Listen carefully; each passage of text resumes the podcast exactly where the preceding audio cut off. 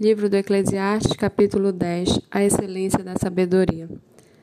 Assim como a mosca morta faz o óleo do perfumador exalar mau cheiro, assim também uma pequena tolice pode ter mais peso do que a sabedoria e a honra.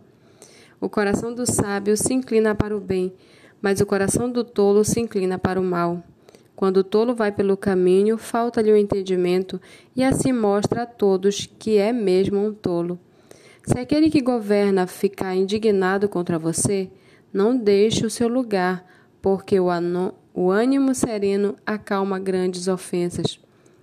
Ainda há um mal que vi debaixo do sol, um erro cometido pelos que governam, os tolos colocados em muitos postos elevados, enquanto os ricos ocupam os postos inferiores. Vi servos andando a cavalo e príncipes andando a pé, como se fossem servos. Quem abre uma cova acaba caindo nela, e quem arromba um muro será mordido por uma cobra. Quem arranca pedras será ferido por elas, e o que racha lenha se expõe ao perigo.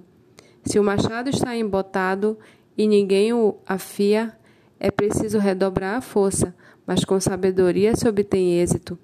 Se a cobra morder antes de estar encantada, de nada adianta o trabalho do encantador. As palavras do sábio lhe trazem favor, mas o tolo é destruído pelo que diz. As primeiras palavras de sua boca são tolice, e as últimas, loucura perversa. O tolo multiplica as palavras, mas o ser humano não sabe o que vai acontecer. Quem pode lhe dizer o que será depois dele? O trabalho do tolo o fadiga, mas nem, mas nem sabe ir à cidade. Ai de você, ó terra, cujo rei é criança e cujos príncipes se banqueteiam já de manhã. Feliz é você, ó terra, cujo rei é filho de nobres e cujos príncipes se sentam à mesa a seu tempo para refazer as forças e não para se embriagar. Por causa da preguiça, o teto desaba, e por causa dos braços cruzados, a casa tem goteiras. As festas são feitas para rir o vinho alegra a vida e o dinheiro dá conta de tudo.